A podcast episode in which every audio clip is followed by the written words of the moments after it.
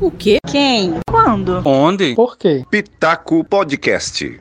Olá pessoal, tudo bem? Hoje é dia da infância. Vamos tratar de um assunto que é muito sério. Os últimos dias foram muito intensos, foram muito polêmicos e muito pesados. E aí eu fico me perguntando quando foi que a humanidade se transformou nisso, nessa sociedade que nós temos hoje, que é tão complicada, tão cheia de opiniões sobre tudo, falando bastante sobre o que nem sabe. E quando foi que as pessoas começaram efetivamente a usar a internet para publicar o veneno que a gente acompanha todos os dias. Não dá para falar sobre infância sem citar que há uma semana uma menina de 10 anos, vítima de estupro continuadamente por 4 anos, engravidou do seu algoz e teve que passar por um procedimento para interrupção da gestação. E eu nem preciso dizer o quanto tudo isso é traumático, o quanto tudo isso é pesado para todos nós, mesmo para quem é adulto, mesmo para quem nunca passou por uma situação hedionda como essa. Basta ter empatia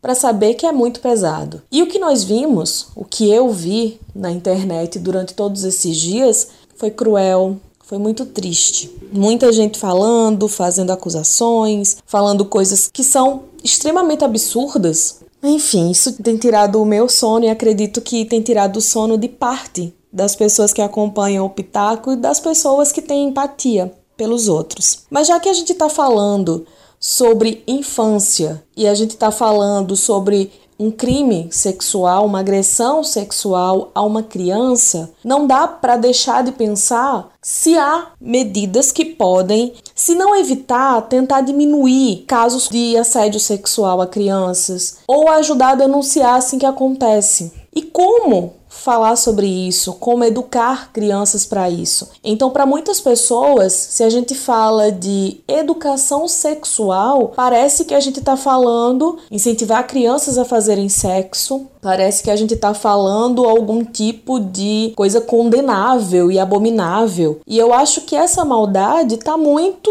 na cabeça de quem tem essa, essa discriminação toda, porque não se pode permitir que uma pessoa chegue à adolescência sem entender o básico do próprio corpo, ou sem entender sobre gênero, ou sem respeitar o gênero das outras pessoas. Na semana passada, eu assisti um vídeo da apresentadora de TV Ana Paula Chongani conversando com a filha dela, a Yo.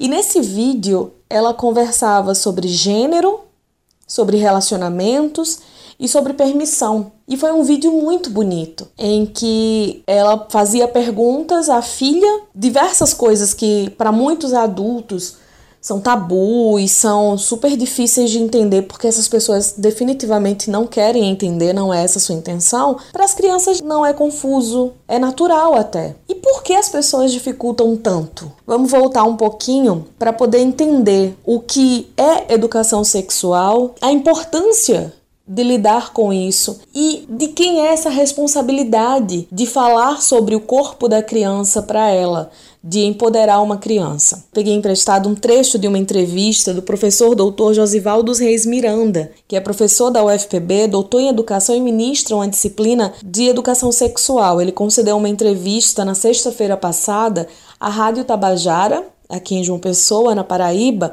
falando justamente sobre isso, sobre esse tema que parece tão espinhoso para algumas pessoas, mas aí, com a explicação dele, se torna bem simples. Vamos ouvir. Quando a gente pensa educação sexual, a gente deve pensar a educação no sentido amplo, né? Então, enquanto educação enquanto formação humana, valores, atitudes, a educação no sentido de socializar, de humanizar e construir a nossa subjetividade. Então, pensar a educação sexual, e aí a gente pode pensar através de dois processos. O que é educação sexual? Ou seja, todos nós tivemos uma educação sexual.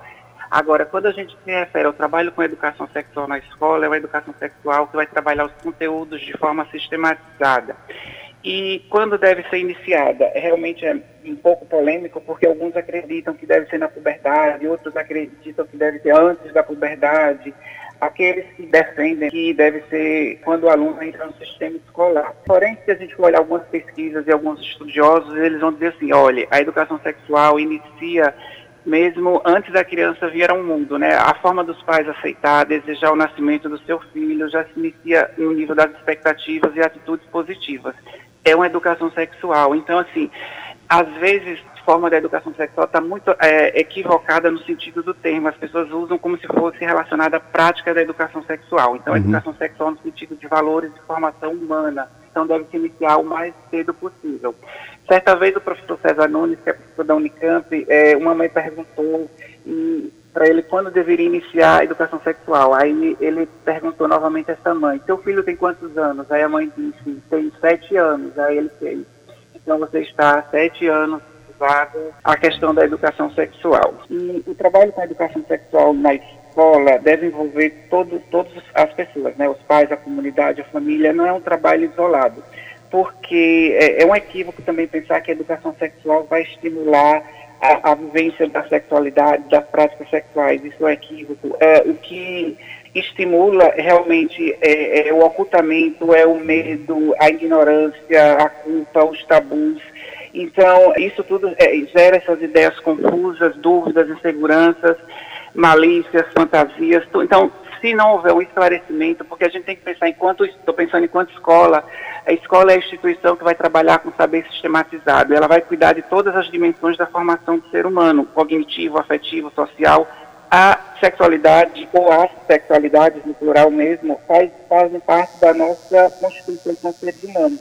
Então, trabalhar a educação sexual na escola evita a desinformação ou a informação equivocada, porque se pais, professores não mantiver um diálogo acerca desses temas, outras pessoas vão realizar essa educação sexual. Então a gente tem aí uma sociedade, como diz alguns autores, que está pansexualizada. A sexualidade está em tudo. A gente assiste sexual, é, as questões na filmes, nas músicas, na, nas piadas, na propagandas de televisão. Na, então, assim, é uma sociedade tão sexualizada.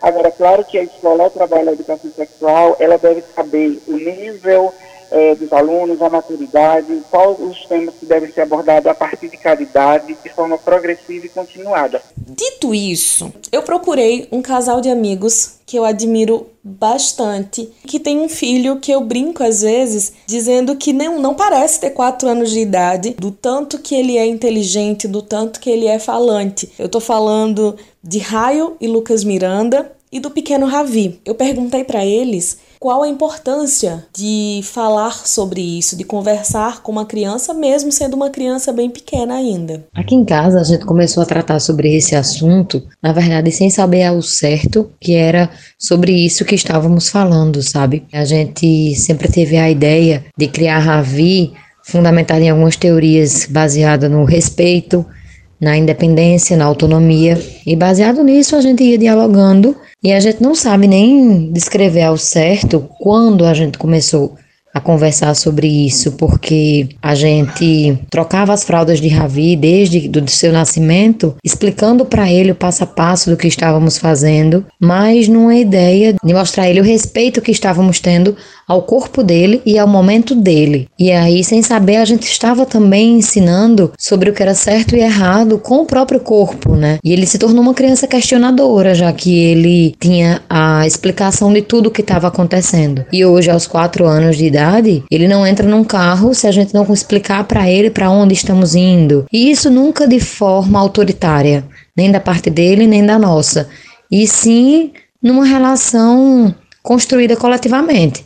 A gente precisa da, da opinião uns dos outros para saber para onde vamos, o que vamos fazer. E aí, durante toda a educação de Ravi, que ainda é muito recente, apesar de tudo, ele só tem quatro anos, né? Como eu disse, mas a gente sempre fundamentou em tudo isso. E aí, como a gente conversa muito aqui em casa sobre violência contra a mulher, sobre o respeito com o próximo, ele ia ouvindo esses assuntos e ele ia perguntando. Então, não teve uma fórmula mágica a gente foi respeitando o tempo dele, das dúvidas dele, das crenças que iam surgindo, das dúvidas que iam surgindo e íamos respondendo. Então, hoje eu coloco o meu filho para dormir cantando hits de mulheres fortes, de mulheres que trazem nas suas letras de músicas é, um pouco da luta em defesa da, da mulher, eu fico muito orgulhosa quando eu escuto ele cantando esse tipo de música. E quando eu vejo já desde agora o respeito que ele tem com as amiguinhas da escola, com as amiguinhas do prédio, que onde ele não quer ultrapassar o limite de ninguém, ele simplesmente aceita como são. Ele é uma criança que tem desde já muita empatia e muito cuidado com ele, com o corpo dele, e, e ele sabe muito bem verbalizar o que ele quer, o que ele não quer e o que ele não aceita que seja feito com o corpo dele. E eu perguntei também por que eles começaram a conversar com o Ravi sobre isso? Na minha opinião, não existe assunto que não seja importante. Né? No momento que a criança pergunta sobre determinada coisa ou quer saber algo sobre determinado assunto, aquilo deve ser respondido a ela da maneira correta, da maneira verdadeira, como de fato acontece na vida. Né? O preceito de tudo é ensinar o respeito ensinar ele primeiramente a se respeitar e a respeitar as pessoas que estão ao redor, né? Respeitar os amigos, respeitar os pais, os avós e assim por diante. Então, com a educação sexual não é diferente. O princípio de tudo é o respeito e à medida que ele vai tendo curiosidade para saber determinadas coisas, a gente explica como entender o próprio corpo, no momento que ele percebeu que o meu corpo é diferente do corpo da mãe, no momento que ele percebeu que na sociedade tem pessoas que são casadas com pessoas do gênero oposto, tem pessoas que são casadas com pessoas do mesmo gênero. Ele perguntou e a gente tem que responder tudo isso. Então a gente vê, a gente já vê em Ravi hoje com 4 anos a naturalidade, por exemplo, de quando tá brincando de super-heróis, por diversas vezes o Batman já foi casado com um super-homem e para ele aquilo é natural. Então, no momento em que se ensina o respeito e se sana as curiosidades da criança, o resto flui naturalmente. E a gente não define aqui em casa o que eu vou ensinar ou o que a mãe vai ensinar, porque nós dois ensinamos sobre a vida a ele. Eu acho que assim vai dando certo, no tempo da criança, sem apressar as coisas, mas também sem retardar nenhum tipo de assunto que já desperte curiosidade nele. Da semana passada para cá, nós acompanhamos notas da CNBB, nós acompanhamos arcebispos falando, professoras falando, cidadãos de bem, temente a Deus, se posicionando contra a vida da menina de 10 anos de idade, numa justificativa de ser provida do feto, que ainda não tinha viabilidade, colocando em risco a vida da criança de 10 anos. Ainda na semana passada, o agressor foi preso e, ao ser preso, trouxe versões bem complicadas da história que podem agravar ainda mais tudo isso. E eu acho que cada pai e cada mãe que está me ouvindo agora precisa refletir um bocadinho mais sobre como está criando seus filhos, sobre a responsabilidade, sobre a vigilância sobre esses filhos, porque infelizmente essa menina de 10 anos que sofreu essa agressão, ela integra uma família que não é tão estruturada quanto tantas outras são. Só que, mesmo em famílias que são estruturadas, a violência pode acontecer. E é importante dizer para a criança que há limites, que ela pode permitir ou não um toque, um carinho. Isso vai desde um abraço de um parente, isso vai até pegar na mão de uma pessoa conhecida, isso vai até permitir que alguém se aproxime dela. Eu vou finalizar esse episódio do Pitaco agradecendo muitíssimo todas as participações de hoje com a fala de Ravi. Meu corpo, minhas regras. Beijo grande para vocês e até o próximo episódio.